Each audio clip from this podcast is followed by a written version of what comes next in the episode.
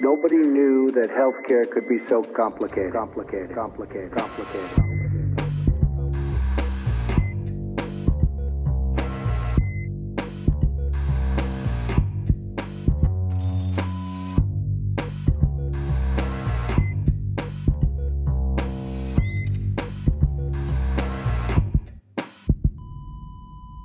Salut und herzlich willkommen zur Gesundheit macht Politik Episode 88 mit der Aufnahme am 5. Oktober 2021 und damit neun Tage, heute ist Dienstag, ja, nach der Bundestagswahl. Wieder ein Mikrofon für euch, die Podcast Public Health Physiotherapeutin Claudia Czernik, Namen Claudi. Hallo. Und auch wieder dabei der Podcastarzt Pascal Nulderik. Welcome back, Pascal. Hallo. Juhu. Genau, und auch natürlich der Podcastpfleger Philipp Schunke. Salut allerseits. Aber wir haben uns heute vorgenommen, eine kurze Episode zu versuchen. Und damit, Claudi, was gibt es denn heute zu hören? Ja, zuerst mal tauschen wir uns über unsere Wahlnacht aus.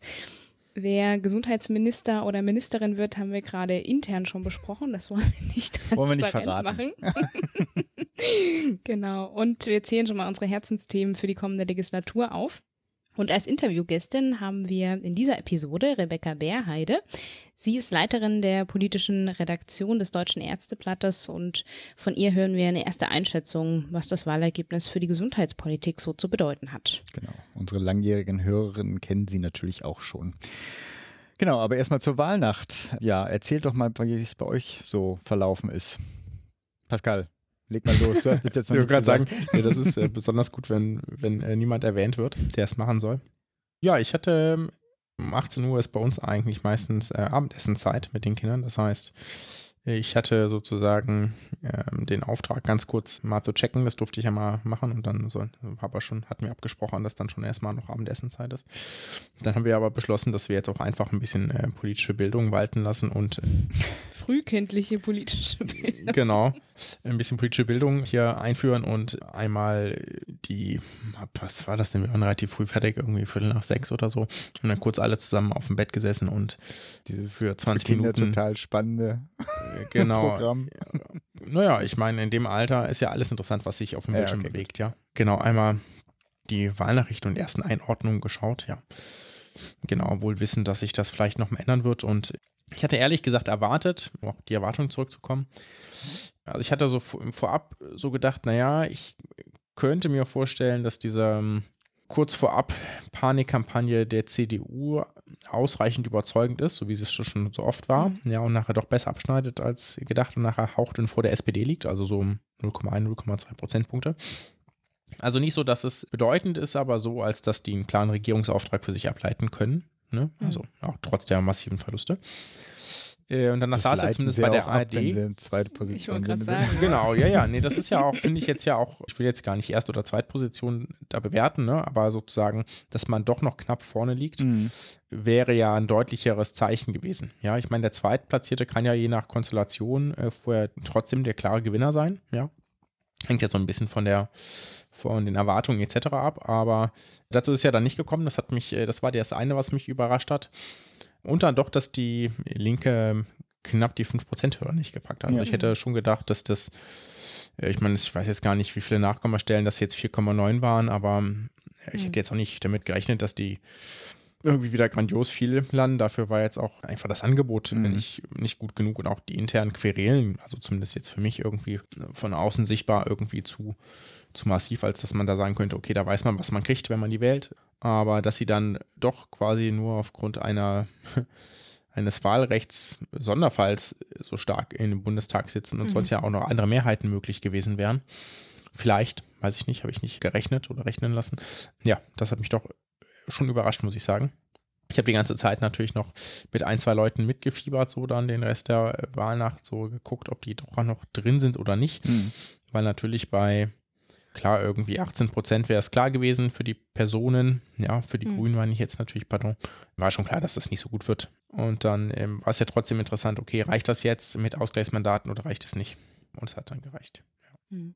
Ja, bei mir war es dies Jahr ganz spannend, weil ich quasi nur gehört habe, weil ich im Auto saß auf der Rückfahrt aus dem Urlaub und wir quasi irgendwie den ganzen Tag Radio gehört haben und dann quasi ab 18 Uhr alle 30 Minuten oder eigentlich ja die ganze Zeit irgendwie so dann die Sender gewechselt und gehört, wo es irgendwie besser wird oder so, dann auch noch im Stau gestanden. Also es war irgendwie sehr besonders, aber für mich war dann irgendwie abends nochmal schockierend, als ich dann also bin dann quasi zu meinen Eltern gefahren abends und äh, die wohnen ja in Sachsen und da nochmal den Fernseher oh Gott, ja. angemacht und äh, schon echt, also das hätte ich nicht gedacht quasi, dass die AfD nochmal so stark vertreten ist in Sachsen und quasi so viele Direktmandate gewonnen hat. Das, ja, war nochmal ein kleiner hättest du das Schock. nicht erwartet?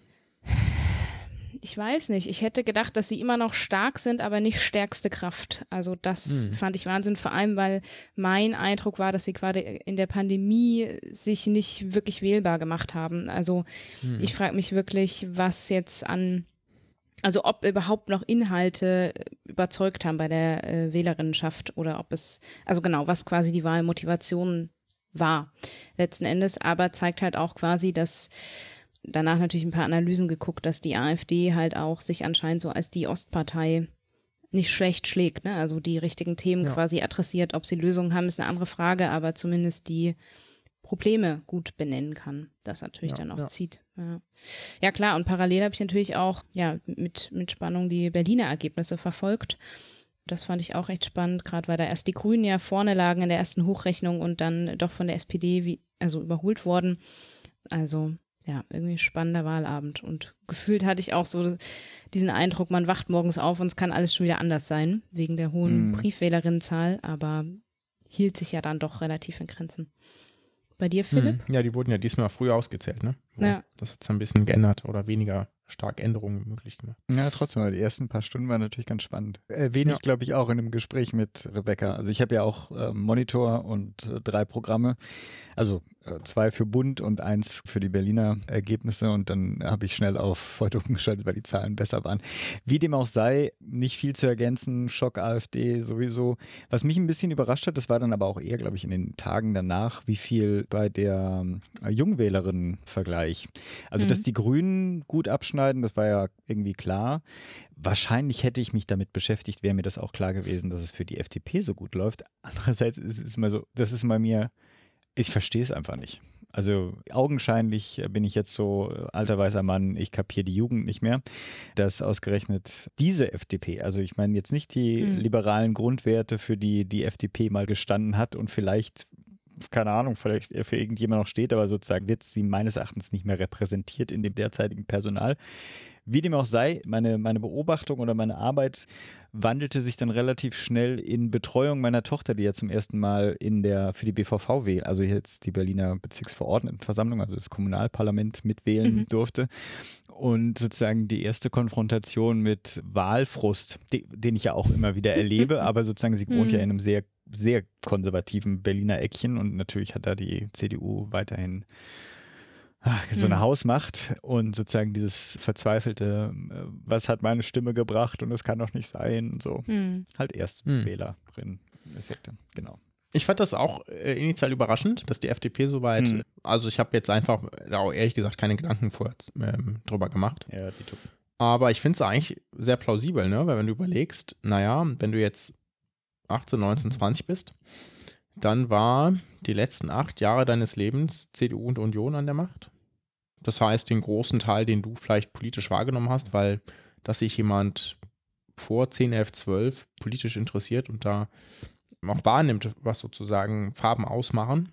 Hm. Ist ja selten der Fall, ne? Gibt es bestimmt auch, aber das sind eher dann doch die Einzelfälle, würde ich sagen.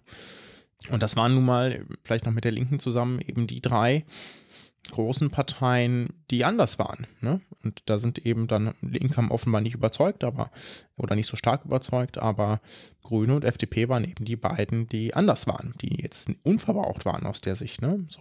Hm. Und natürlich muss man einfach sagen, habe ich auch, haben wir ja auch diskutiert, die haben einfach auch mit die besten Slogans wieder gehabt im Wahlkampf, ne?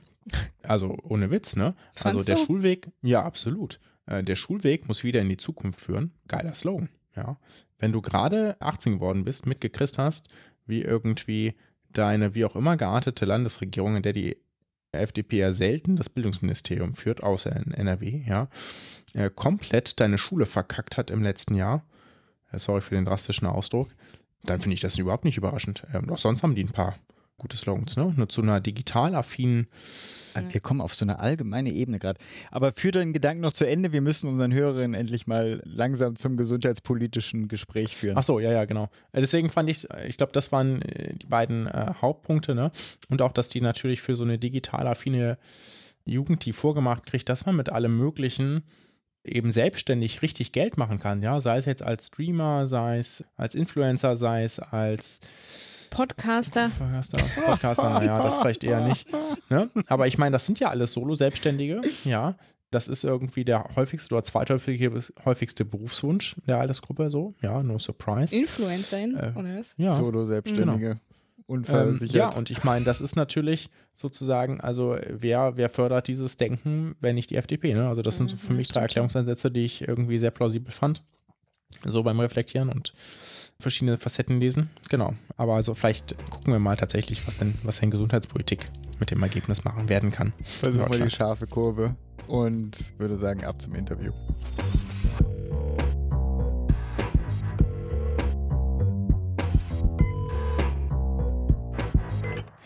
Wir sprechen heute endlich mal wieder mit der Leiterin der politischen Redaktion des Deutschen Ärzteblattes, mit der Rebecca Beerheide. Hi Rebecca. Ja, hallo, hallo zusammen. Und den Hörern gleich die Vorwarnung geben, wenn im Hintergrund irgendwelche Kinder äh, zu hören sind. Wir sind als familienfreundlicher Podcast, unterstützen wir natürlich auch die jungen Väter, die auch in Versorgungssituationen trotzdem hier zum Podcast natürlich kommen dürfen. Liebe Rebecca, erstmal zum Wahlabend, der ja jetzt nicht so lange zurückliegt. Wie hast du den überhaupt erstmal verbracht? Also im Sinne von, warst du äh, oder beobachtetest du das nur als normale Bürgerin oder auch schon in journalistischer Funktion?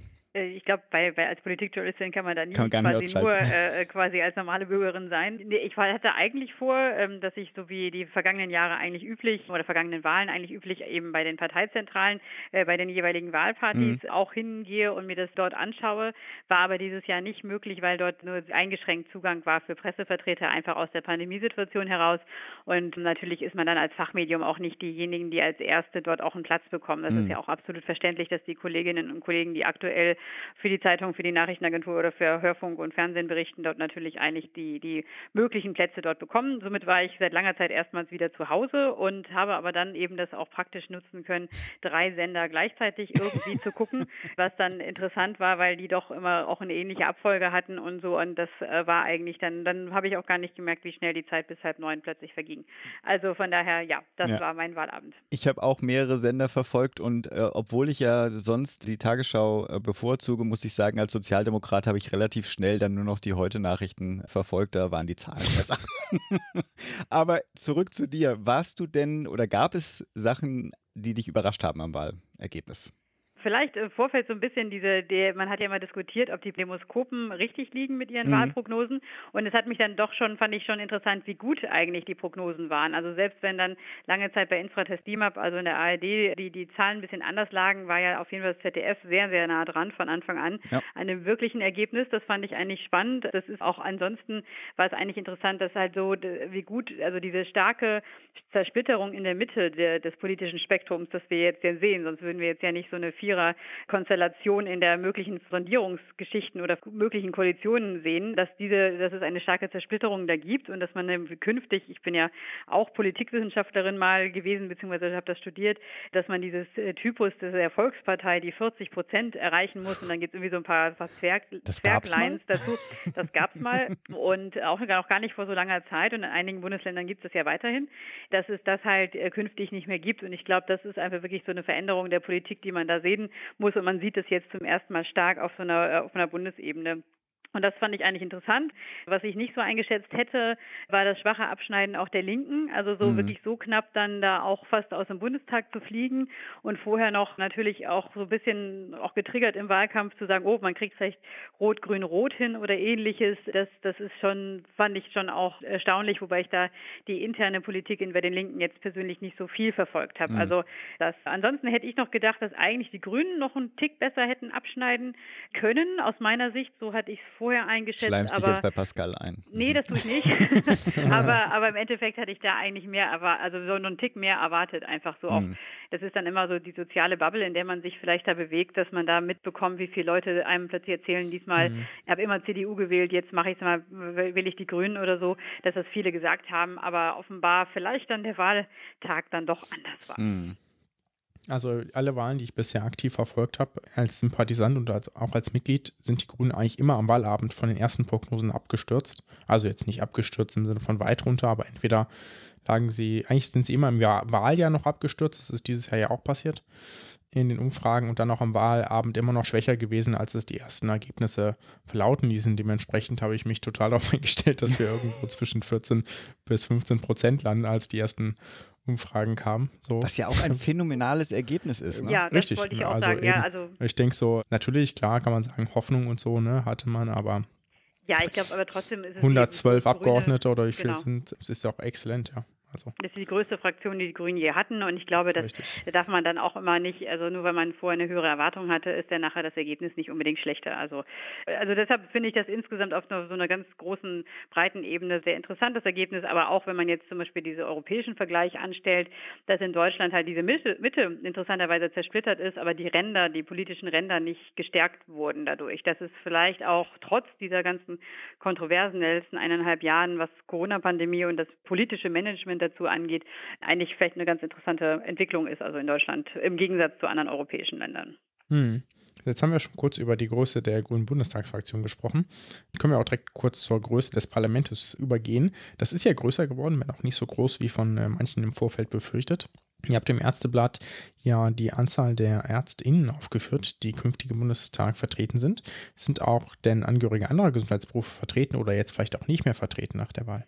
Ja, es sind auf jeden Fall mehr Ärztinnen und Ärzte dabei. 15 haben wir gezählt. Es gibt wohl noch zwei, drei andere, die mal Medizin studiert haben. Das haben wir jetzt, wir haben jetzt also wirklich approbierte Ärzte mit reingenommen. Von den 735 ja, von den anderen Gesundheitsberufen sind nicht mehr so viele dabei. Das, das ist richtig. Also vor allem jetzt keine, also schon Menschen mit Pflegeerfahrung, so würde ich, würde ich sagen. Aber jetzt niemand von denen, vielleicht auch Pflegeaktivistinnen und Aktivisten, die man vorher auch oft ja auch, oder in sozialen Medien ja auch sonst viel auch erlebt. Da sehe ich eigentlich gerade nicht so viel Kompetenz mehr. Auch jetzt speziell vielleicht auch andere Berufsgruppen. Da hatte ja der Roy Kühne von, von der CDU sich auch immer viel eingesetzt oder mhm. war ja auch selber Ergotherapeut. Der hat, ist nicht mehr mit dabei. Der hat da sein, der hatte nur auf das Direktmandat gesetzt und das hat er verloren. Und ja, das, das, also da ist irgendwie, wird, das können wir vielleicht auch gleich nochmal besprechen, viel Umschwung auch in der CDU-Fraktion sein, denn dort sind viele nicht mehr mit dabei, die mal dort auch, auch größere, wichtigere Positionen hatten. Mhm. Aber ja, das, es hat sich insgesamt in der Gesundheitspolitik, würde ich sagen, hat sich das schon sehr ähm, auf, auf Ärztinnen und Ärzte verlegt. Also sag mal so, wenn auch diejenigen auch wirklich nachher im, im Gesundheitsausschuss dann äh, sich beschäftigen werden. Ja, es werden ja sicherlich auch einige andere aus anderen äh, Bereichen kommen, die, die mit Sozialpolitik im größeren Sinne sich mit beschäftigen. Und da wird man dann ja auch künftig nochmal zählen müssen. So genau ist es ja noch nicht raus, wie viele Leute jeweils die Parteien dann für die, für die Ausschüsse stellen. Das ist ja alles noch in der Verhandlung. Ja. Das guckt man dann ja auch erst mit der Zeit. Es wird jetzt erstmal sicherlich so ein Hauptausschuss eingesetzt am Ende Oktober, wenn der Bundestag sich wirklich konstituiert hat.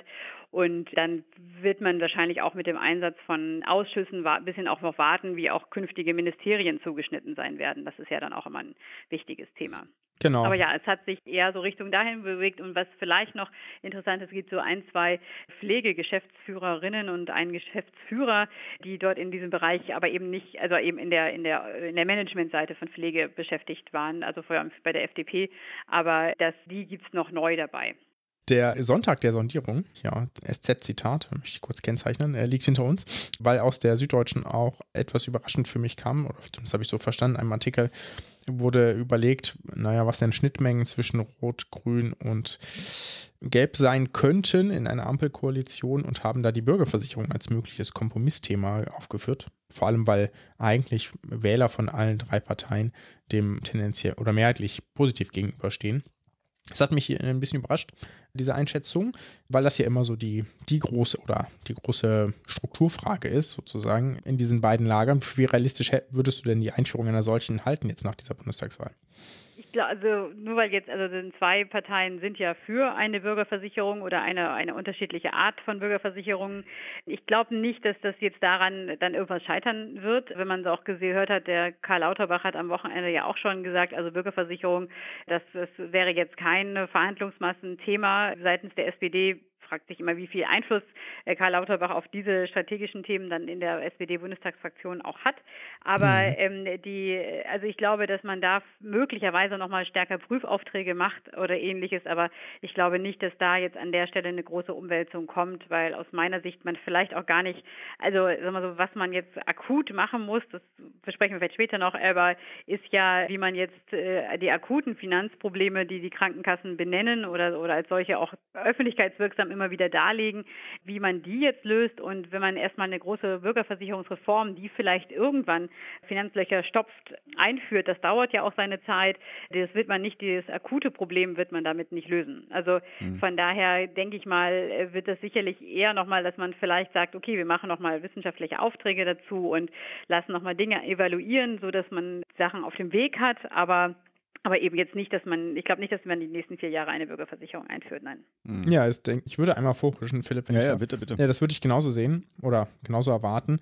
Wo du es jetzt schon angesprochen hast, dann lass uns das doch einfach direkt kurz vorziehen. Kommt denn jetzt nach den, ich habe es in dem Text nicht zugeschickt, hat der fette Jahre genannt. Aber es war ja auch so, ne? Das Geld hat, war jetzt nicht groß Mangelware in Deutschland. Dann jetzt im Gesundheitswesen wieder Kostendämpfungsgesetze, ich, ist ja auch ein schönes deutsches Wort, wie ich finde, dann wieder auf und zu. Das hattest du schon so ein bisschen anklingen lassen. Ich denke ja auch, dass das leider einiges ist, mit dem sich der nächste Gesundheitsminister oder die nächste Gesundheitsministerin wohl leider wird beschäftigen müssen. Definitiv, es gibt ja noch das schöne Wort Vorschaltgesetz, das finde ich ja auch ah, ja. eine super, ah, super Sache. Ja, ja, äh, das kannte man ja so unter Ola Schmidt und der, als da als sie Gesundheitsministerin war, man darf aber nicht vergessen, damals war es einfach auch wirtschaftlich eine komplett andere Lage in Deutschland als jetzt heutzutage. Da war ja Massenarbeitslosigkeit oder große Arbeitslosigkeit in der Form und jetzt sieht es ja momentan noch so aus, dass wirtschaftlich Deutschland ganz gut durch die Corona-Zeit gekommen ist und daher speist sich ja auch die Frage, wie viel Einnahmen hat dann die GKV noch? Also wenn, wenn, der, wenn der Arbeitsmarkt stabil bleibt, dann bleiben ja auch da die Einnahmen stabil. Es hat halt in den vergangenen acht Jahren, hatte man sich keine Gedanken machen müssen um Sparen. Man hat ja eher ausgegeben. Also die Minister Grühe und Spahn hatten da ein sehr entspanntes Leben, was das anging und konnten eben auch viele, viele Sachen machen, die sicherlich der Versorgung auch gut waren natürlich manchmal immer die fraglich, wie viel Wirkung hatte das dann nachher auch. Und von daher würde ich sagen, ähm, es ist halt eher jetzt, äh, was eben auch zum Thema Bürgerversicherung dann gehört, die Frage, woher kommen jetzt eben, können man, wie kann man jetzt Finanzlücken stopfen, beziehungsweise wie kann man dieses eine oder andere Gesetz so verändern, dass es eben vielleicht auch mehr Geld ausgibt, aber eben auch viel mehr Geld einspart. Ja. Und da wird es aber alle, was, also deshalb wird es jetzt ganz schwierig werden für den neuen Gesundheitsminister, Ministerin, die neue Gesundheitsministerin, wo kann man jetzt sparen und welchen Bereich und und da muss ich sagen, da bin ich sehr, auch sehr unentschlossen, denn auch äh, jetzt diese Pandemieerfahrung hat uns gezeigt, wir mhm. brauchen eigentlich alles. Also wir können jetzt gar nicht, wir können jetzt nicht sagen, Arzneimittel, was sollen jetzt, wo soll man da rangehen? Mhm. Bei Krankenhäusern, da ist sicherlich ein Punkt, aber auch da hat natürlich die Erfahrung gezeigt, wir brauchen ganz viel. Und irgendwann wird man sagen, wir brauchen ganz viel Kooperation und das wird aber auch ein bisschen dauern, bis wir da Spar, also Einspareffekte bei gleichzeitiger guter Versorgungslage sehen. Also das sehe ich sehr komplex und da bin ich auch sehr gespannt, wer das in dem Haus Bundesgesundheitsministerium forcieren soll. Mhm. Einiges kommt ja auch noch ne, an Ausgabenpunkten. Also mit den Gesetzen, die jetzt beschlossen äh, worden sind, das ist ja noch gar nicht alles richtig, durch. Finanzwirksam. Ja, richtig. Mhm. Genau, aber zum Beispiel das alles, was aus diesem TSVG, wenn wir uns noch daran erinnern, ja. an dieses riesige Gesetz quasi von Anfangs an äh, Spahns Legislatur oder Regierungszeit anschauen, da sind ja jetzt die ersten, äh, wird jetzt auch demnächst kommen, was da, was da eben ausgegeben wurde und dann eben die Frage, hat sich dadurch Versorgung verbessert. Aber da wird man, glaube ich, nochmal deutlicher hingucken müssen und das glaube ich, das werden aber die zwei der drei Parteien, die da zusammenkommen, wenn man jetzt von der Ampel ausgeht, erstmal werden sicherlich äh, deutlich drauf gucken wollen. Also FDP und Grüne, die immer da kritisch waren gegenüber dieser Gesetzgebung, werden sicherlich, egal welchen Partner sie dann bekommen oder mit welchen sie sich auswählen, weil die da doch in einer privilegierten Position sind des Auswählens, werden sie schon auch nochmal kritisch da auch viel Regierungspolitik überprüfen wollen. Das, das glaube ich schon. Ich äh, wollte ja nur an einer Stelle mal reingrätschen, dass ich ja nicht der Meinung bin, dass wir alle Krankenhäuser brauchen, sondern deutlich weniger und so. Aber selbst die Umstrukturierung dieser Krankenhauslandschaft wäre ja mit Kosten verbunden und noch nicht mit Einsparungen. Hm. Müssen wir gar nicht drauf eingehen. Ja. Mhm. Nee, das kannst stimmt du, auf jeden kannst Fall. du natürlich ja. gerne.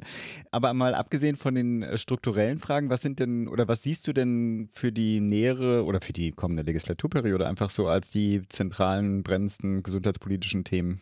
Das Brennende wird sicherlich sein, wie, wie gehen wir jetzt mit so einer Pandemieerfahrung um? Also mhm. was machen wir mit dem Gesundheitswesen? Ja, im Endeffekt, was brauchen wir da noch? Also oder was heißt nicht brauchen wir noch, was brauchen wir erst recht, was brauchen, was muss vorgehalten werden und was haben wir vielleicht auch gelernt, wo können wir was verbessern. Also mhm. wenn man sagt, naja, man sieht ja, die Kliniken haben plötzlich, ob in einigen Regionen, obwohl sie absolute Konkurrenten sind, haben wunderbar miteinander kooperiert. Was können wir denn daraus lernen? Und wie kriegen wir das dann trotzdem hin? Wie kriegen wir auch sowas in ein Gesetz im Endeffekt gegossen, dass das künftig besser insgesamt für egal welche Erkrankung gut mhm. funktioniert und dann eben die Kooperation Richtung ambulant. Natürlich hat man immer schon darüber gesprochen, aber ich glaube, dass vielleicht auch unter so einer so einer Ampelkoalition, wenn wir jetzt mal erstmal davon ausgehen, da vieles möglich wäre, weil man da doch sehr sehr offen aus meiner Sicht ist, mehr Kooperation hinzubekommen und das, glaube ich, ist ein positiver Punkt. Was man dann, was man eben noch machen muss aus der Pandemieerfahrung, das zweite, und da habe ich ein bisschen Sorge, ist halt, dass wir uns daran erinnern, was, was braucht man dann in so einer Pandemie eigentlich überhaupt? Also alles, was Vorsorge und auch also Strukturvorsorge angeht, dass man das zu schnell wieder vergisst. Also da hätte ich ein bisschen Sorge, dass das ja vergessen wird und dass man da eben kein Versorgungsgesetz, Vorsorgegesetz mhm. so draus macht. Und dann als dritten Punkt, ja, muss man doch wirklich gucken nochmal bei Richtung Digitalisierung, dass man jetzt die, zwar zum einen sagt, wir haben jetzt Prozesse digitalisiert oder sind dabei, also sowas wie E-Rezept oder E-AU, also Arbeitsunfähigkeitsbescheinigung mhm. oder auch diese EPA, die aber auch noch nicht so richtig funktioniert, wer es schon mal versucht hat zu installieren. Also ich bin, habe mein Passwort jetzt schon zum zweiten Mal versenkt. Ähm, das, aber naja, und das, dass man da nochmal reinschaut, wie man jetzt wirklich echte Versorgungsprozesse digitalisiert bekommt, aber eben auch so, dass es auch wirklich der Versorgung was nutzt. So und ich glaube, da sind wirklich diese großen Dinge dran. Aber man hört es schon, das sind jetzt keine Sachen, wo man super schnell drei Milliarden gespart hat oder ja, so, oder whatever ja, man ja. braucht. Ne? So und das wird, glaube ich, schon ein, schon auch, da muss auch ein guter, starker Gesundheitsminister, Ministerin da sein, die der dann das auch aushält. Sagen wir es mal so. Mhm. Ja. Es ist ja auch durchaus so, ne? Also Digitalisierung hat zwar irgendwie, wurde ja arg beschleunigt, das muss man ja schon zugutehalten, Herr mhm. Spahn. Aber trotzdem, das lässt sich mir jetzt auch gar nicht an, dauert es dann doch länger als anfangs geplant. Ja, das kennt man ja eigentlich von jedem IT-Großprojekt oder von jedem Großprojekt, um es gar nicht auf IT zu beziehen. So wie jetzt EAU klappt also bei uns in der Praxis nicht. Woanders aber auch an vielen Stellen nicht. Dann haben einige Praxen auch um uns herum noch gar keine KIM-Anbindung, ja, weil Techniker erst im Dezember kommen. Was sollst du machen, ne? Also vorher, also alleine kannst du es nicht frickeln, wenn du nicht zufällig noch da auch sehr versiert bist, ne? Und solche Sachen. Und jetzt gibt es ja dann auch schon wieder Bestrebungen, ähm, E-Rezept und Pflicht-EAU dann auch wieder weiter zu verschieben. Ne? Also ich glaube schon, dass das, dass das, was begonnen ist, vielleicht zumindest durchgezogen wird, aber bei anderen Sachen die perspektivisch auch nochmal mehr Geld kosten, vielleicht tatsächlich ein bisschen Vorsicht walten wird, ne? weil ja auch allein das Bereitstellen der elektronischen Patientenakte relativ kostspielig ist dafür, dass es nicht genutzt wird. Hm. Ich hätte noch einen Lötkolben hier, falls, falls du dich ranmachst. Ich glaube, das hat man halt unterschätzt. Also das muss man ehrlich ja. sagen. Man sagt dann immer, ach, das sind doch nur 160.000 Praxen und so. Das ist ja für einen ITler nichts. Also dass man 160.000 Dinge anschließt oder so. Aber im Endeffekt darf man nicht vergessen, das sind 160.000 Einzellösungen.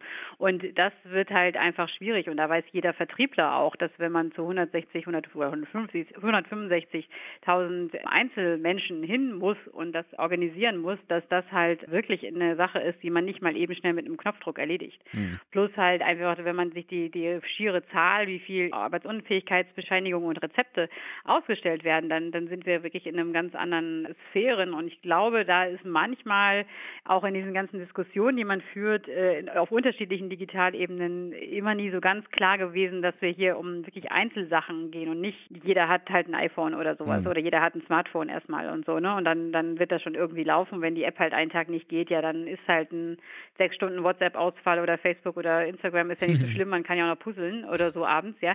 Also das, aber das ist ja in dem Fall wirklich was anderes. Ja.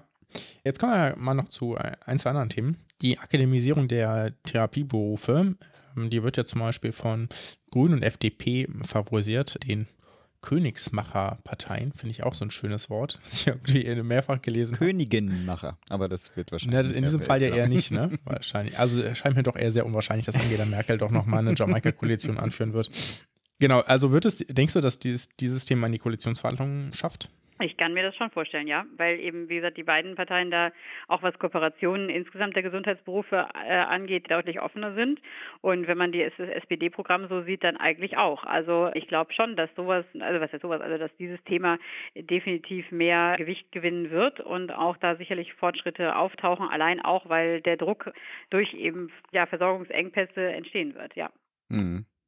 Auch da würde ich ja fast gerne vorgreifen. Wir werden dich natürlich dann nachher fragen, was deine Glaskugel dir sagt zu möglichen Kandidatinnen äh, für das Amt, weil das auch so ein Thema ist, was ich annehme, dass es auch davon abhängt, wie motiviert ein Gesundheitsminister, eine Gesundheitsministerin das verfolgen würde. Aber ein anderes Thema, was ich auch noch ansprechen wollen würde, es gibt ja viele Sachen, die sozusagen von diesem, von einer möglichen Ampel und damit ja auch äh, von einer möglichen größeren Einflussnahme von gesellschaftsliberalen Kräften, Grüne FDP sozusagen profitieren würden, obwohl auch die SPD-Teile, da würde ich da mit reinnehmen, das ist jetzt Paragraphen 217, 18, 19, also 19a dann vor allem.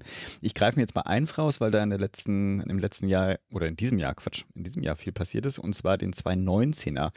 Da gibt es ja, also die Neuregelung der Sterbehilfe, da gibt es ja Vorschläge sowohl schon von den Grünen, also Renate Künast und Katja Keul haben da ja was vorgelegt, als aber auch sozusagen fraktionsübergreifend von SPD, FDP und Linken.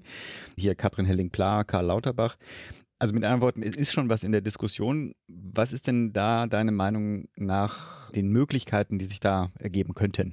Ich glaube, zum ersten wird es wieder weiterhin wieder fraktionsübergreifend laufen, also mhm. eben ohne Fraktionsbindung. Und da gibt es ja, wie du schon gesagt hast, bei der 2017, weil du gerade 2019 sagtest, so, 2017 17, ja, ja. gibt es schon auf jeden Fall Vorarbeiten. Ja, es wird ja auch dort was gemacht werden müssen. Ähm, das hat sich jetzt ja durch die, also die Große Koalition hat es ja jetzt erstmal so ein bisschen auf Eis gelegt gehabt, beziehungsweise auch die anderen Fraktionen haben jetzt nicht viel mehr da gepusht, dass man mhm. das im, im letzten halben Jahr der vergangenen Legislatur macht. Aber ich nehme an, da wird es nochmal erneut große Orientierungsdebatten geben und dann nochmal eine freie Abstimmung zu dem Thema. Und ich denke, das wird sich auch nochmal äh, stark durch diskutiert werden und also auch jegliche Player, die da im Umfeld mit unterwegs sind, Kirchen, sei es aber auch die Ärzteschaft, positionieren sich ja zum Teil auch um und neu. Also da denke ich mal, wird es schon nochmal in die Diskussion kommen. Natürlich natürlich ist es auch so eine, so eine Frage des, des Langfristprojekts. Also ich denke, also jetzt vor Mitte 2022 wird man da nicht so viel mitbekommen dazu, weil sich ja bis dahin erstmal alles einrütteln muss. Okay. Ja. Ich, meine Enttäuschung halte ich mal zurück. Ich, ich, dachte, das wäre jetzt sozusagen, bevor wir überhaupt eine Koalition mhm. bilden, wir, das ist doch, okay, gut. Ist das ja glaube ich nicht. Das, das glaube ich nicht. Dafür ist, glaube ich, auch noch, äh, also ist das, äh, sagen wir so, wie gesagt, das muss ich jetzt erstmal, also man muss da auch ein bisschen gucken, natürlich wird erstmal so ein bisschen jetzt sondiert, aber auch diese ganzen Fachthemen, natürlich kann man die alle auch in, auf Konferenzen jetzt gerade diskutieren, aber so mal so bis da so eine große, also es gibt auch noch vier Bundestagswochen bis zum Jahresende, aber da werden sicherlich auch nochmal andere Themen sein. Ich kann mir jetzt nicht vorstellen, dass man gerade mit so einem großen ethischen Thema, wo man noch nicht wirklich zusammen gefunden hat, mhm. auch noch nicht Linien kennt, sich wirklich jetzt schon noch in die Weihnachtszeit hinein sozusagen, in die oder Novemberzeit hinein damit beschäftigen wird. Das vielleicht, aber ich würde ich eher annehmen, dass es, ein, okay. dass es, ein, Thema ist fürs, fürs Frühjahr oder für den Frühsommer. Okay. Mhm. Wenn es dann kommen möchte, ja. Genau, bevor wir zur Personaldebatte kommen, sollten wir noch über irgendein Thema sprechen, was wir bislang vergessen haben zu, zu dem Thema, wer kommt denn da alles, wer ist im Parlament vielleicht noch dazu. Ich finde es eigentlich da auch interessant, dass zum Beispiel bei der CDU wird sich ziemlich viel neu aufstellen müssen, was Gesundheitspolitik angeht, weil da viele nicht mehr mit dabei sind. Mhm. Also sind einige raus, sei es, dass sie nicht mehr angetreten sind, sei es aber eben auch, dass sie ihr Mandat nicht mehr bekommen haben. Also da werden sich einige neue darstellen und ich finde es auch interessant, dass eben bei SPD und Grünen sehr viele junge neue Leute, nicht nur im Gesundheitsausschuss, aber insgesamt in der Fraktion sind. Also viele junge Frauen auch, viele junge Menschen, Menschen, viele Menschen mit Migrationsgeschichte. Und das wird sich, glaube ich, auch nochmal sehr auch auf jegliche parlamentarische Debatte zu jedem Thema auswirken. Und da wird sich dann, wenn wir über eine Ampel spekulieren, auch die FDP noch mal ein bisschen wundern, was da auch für eine neue, junge Dynamik ist, auch wenn die FDP von vielen jungen Menschen gewählt wurde. Aber so viele junge Vertreter haben die dann gar nicht da. Also das wird sicherlich noch mal, äh, junge Abgeordnete, das wird sicherlich noch mal eine spannende Sache, wie sich da die Dinge neu aufstellen, ja. Okay. Ja, hast du eine Idee, welche Partei denn natürlich je nach Koalition wohl den oder die Gesundheitsministerin stellen wird? Darfst ja, doch gerne Namen nennen. das ist natürlich eine super Frage, aber ich muss ehrlich sagen, ich habe das mir auch hier aufgeschrieben auf meinem Zettel mit mal sehen. ich glaube, also das kann man jetzt wirklich noch schwer sagen. Also ich würde mich da auch weder auf einen Namen festlegen wollen, mhm. noch auf eine Farbe. Im Gegensatz zur vergangenen Wahl vor vier Jahren, da hatte ich gedacht, ja, es bleibt in CDU-Hand. Aber jetzt würde ich sagen, also das ist, glaube ich, wirklich nachher eine Frage der Verhandlungsmasse. Das muss man so sehen. Das so traurig das jetzt der mhm. ein oder andere finden mag, dass man Fachkompetenz und so weiter.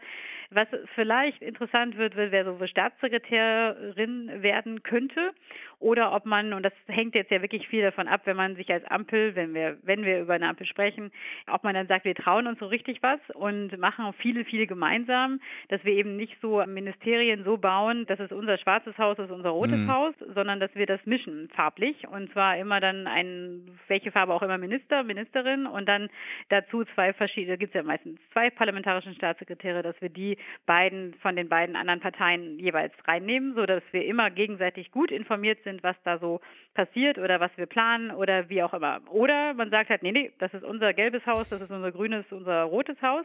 Und dann wird es natürlich so ein bisschen vielleicht wieder so werden, dass man da auch vielleicht gegeneinander arbeitet und nicht immer miteinander. Also das wird, glaube ich, viel davon abhängen und dann kann man vielleicht immer noch sagen, wer wird Gesundheitsminister, Ministerin. Ich meine, ich weiß, da wurden schon immer viele Namen gehandelt und es sind meistens auch Frauennamen, die da gehandelt werden vor allem aus den Grünen und der SPD. Aber ich glaube, da würde ich mich wirklich noch nicht so darauf festlegen. Also damals wussten wir auch nicht, dass der Grüne Minister wird und Spahn, gut hätte man denken können, aber eigentlich auch nicht wirklich. Also von daher, also fachlich auf jeden Fall, aber eben nicht, dass er jetzt das, das nochmal bekommt in der Form. Von daher würde ich mich da noch ein bisschen überraschen lassen und auch noch auf keinen Namen festlegen lassen. Du hast ja noch ein spannendes Programm heute vor. Falls dir doch noch ein Name einfällt, können wir den gerne jederzeit reinschneiden. Ansonsten. Soll ich mal so äh, Sprechproben genau, machen? Ja, genau, machen wir Sprechproben, bitte, bitte, bitte. Ansonsten herzlichen Dank für erneut deinen sehr reflektierten Einblick in die aktuelle Lage. Ich glaube, wir werden wahrscheinlich nochmal auf dich zukommen, äh, wenn umso mehr sich das jetzt irgendwie rauskristallisiert, in welche Richtung denn sich da mögliche Koalitionen bilden. Ich glaube, ich würde erst mal sagen, wenn ein Koalitionsvertrag oder in irgendeiner Art von Worksheet sozusagen wirklich da ist. Also weil ich glaube vorher, wir haben das letztes Mal, glaube ich, ja erlebt, dass mitten in der Sonntag Nacht Jamaika platzen kann. Da ist, glaube ich, inzwischen, dass man wirklich sagt, oh, oh, also Seien bevor da nicht äh, okay. man sich nicht mit dem Füller in der Hand trifft und viel Pressefotos oder irgendwelche Dinge unterschreibt. Und ach ja, äh, vorher, bevor Mitglieder unter Entscheide nicht da sind. Ich meine, äh, Grüne und SPD müssen das auf jeden Fall durch ihre Basis bringen. Also das wird alles noch seine Zeit ein bisschen brauchen. Willst du eine Prognose zur Zeit machen? Also angenommen jetzt, ja okay, nee, man müsste zu viel annehmen wahrscheinlich, was die Koalitions- oder Sondierungsgespräche betrifft. Nee, ich glaube, alle sind schon darauf aus, dass man sagt, Weihnachten ist soweit. Wobei, wie gesagt, wenn man sagt, naja, wenn wir, je nachdem, wie lange man jetzt also sondieren und Koalitionsverhandlungen führen will, aber vielleicht braucht es nicht so lange, nur dann muss man wirklich ja noch sagen, die Mitgliederentscheide müssen ja auch noch vor mhm. Weihnachten dann eintreffen oder wie auch immer man das dann organisiert. Aber gut, das wird, vielleicht geht das digital ja heute auch alles schnell. Aber ich nehme schon an, dass da die jeweiligen Könige sozusagen, dass die da schon darauf äh, aus sind, die Neujahrsansprache selbst zu halten und dass es nicht Angela Merkel machen muss. Wobei ich auch darauf noch wetten würde, also gewisse Wetteinsätze drauflassen würde, dass Angela Merkel das schon nochmal am 1. Januar uns dann begrüßt und dass es dann vielleicht auch bis Ende Januar noch dauert, bis man dann auch wirklich den Füller rausholt. Ja. Also ab dem 17. Dezember wäre sie auch die am längsten amtierende Kanzlerin Deutschlands, ja, würde Helmut Kohl abgelöst haben. Okay. Habe ich mal schon mal nachgeguckt, ja. 17.12. ist der Stichtag. Ah ja, gut. Das ist auch der letzte Tag vom letzten Parlamentswoche dann in diesem Jahr. Also von daher werden wir dann, werden wir dann sehen, ob dann die Wahl stattgefunden hat oder nicht. Genau. ja. Gut, dann ganz herzlichen Dank und dir noch einen guten, ereignisreichen Tag. Ja, danke schon. Euch auch. Bis, Bis dahin. Dann. Tschüss. Tschüss.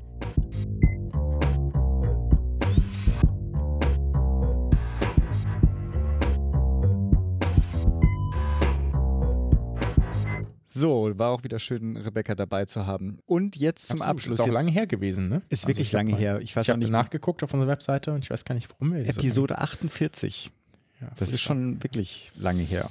lange her. Wie dem auch sei, jetzt wissen wir ja, was sie erwartet. Was sind denn unsere Erwartungen und Wünsche vielleicht? Thematisch für die nächste Legislaturperiode. Ich habe, als ich angefangen habe aufzuschreiben, bin ich sozusagen, ich habe alle meine Wünsche aufgeschrieben. Das brachte natürlich dann nichts. Ein bisschen Realismus wollte ich dann doch einfließen lassen. Aber wer will denn mal anfangen? Freiwillige vor. Claudia diesmal. Claudi, gut. Ich habe auch mehr Wünsche oder eher so ein bisschen Themenblöcke, wo ich gespannt bin, was passiert. Es war eben auch schon mal angesprochen im Interview die Bürgerinnenversicherung, aber Rebecca hat ja quasi eher eine Absage erteilt, dass das was wird oder nochmal angegangen wird, weil klar, wo die Finanzierung ja erstmal an erster Stelle steht, aber genau, was den Schwangerschaftsabbruch und die genannten bekannten Paragraphen angeht, bin ich auch gespannt, ob das nochmal angegangen wird. Ich bin auch gespannt, ob quasi das Präventionsgesetz nochmal überarbeitet, angegangen, novelliert wird und natürlich die Ausbildungsgesetze in den Heilmittelberufen. Da ist ja jetzt schon zum Ende der letzten Legislatur ein bisschen was gelaufen. Bin gespannt, wie das quasi weitergeht und auch, ob das in Richtung ja, weiter Akademisierung geht oder nicht. Jens Spahn ist ja jetzt weg, der gesagt hat, mit mir gibt es keine Akademisierung. Von daher Voraussichtlich weg. Ich wäre mal noch vorsichtig. Nicht, dass, ja, gut, äh, stimmt. Kommt da wieder. nicht die Hintertür. genau. Und ja, auch was quasi alternative Versorgungsmodelle angeht, bin ich gespannt, ob da was auf den Plan gerufen wird da hatten ja quasi die Grünen auch einige Ideen und natürlich, ich denke mal, das wird auch eins der größten Themen sein, die Digitalisierung und wie es da weitergeht. Ja, hm. Wünsche will ich mal lieber nicht formulieren, dann werde ich nicht enttäuscht. Uh. hm. Bei äh, Digitalisierung kann ich mich sofort anschließen. Das habe ich auch direkt als erstes quasi gedacht, dass das total schade wäre, wenn das jetzt äh, sehr weit hinten runterfällt. Also einfach, weil jetzt bestimmte Schritte jetzt so weit gegangen worden sind, ja, und auch mhm. so weit ausprobiert worden sind, dass sie vielleicht trotzdem immer noch mal um ein halbes Jahr verschoben werden, weil es, wenn man dann doch beim Testen feststellt, naja, da sollte man doch noch mal Arbeit reinstecken, ja.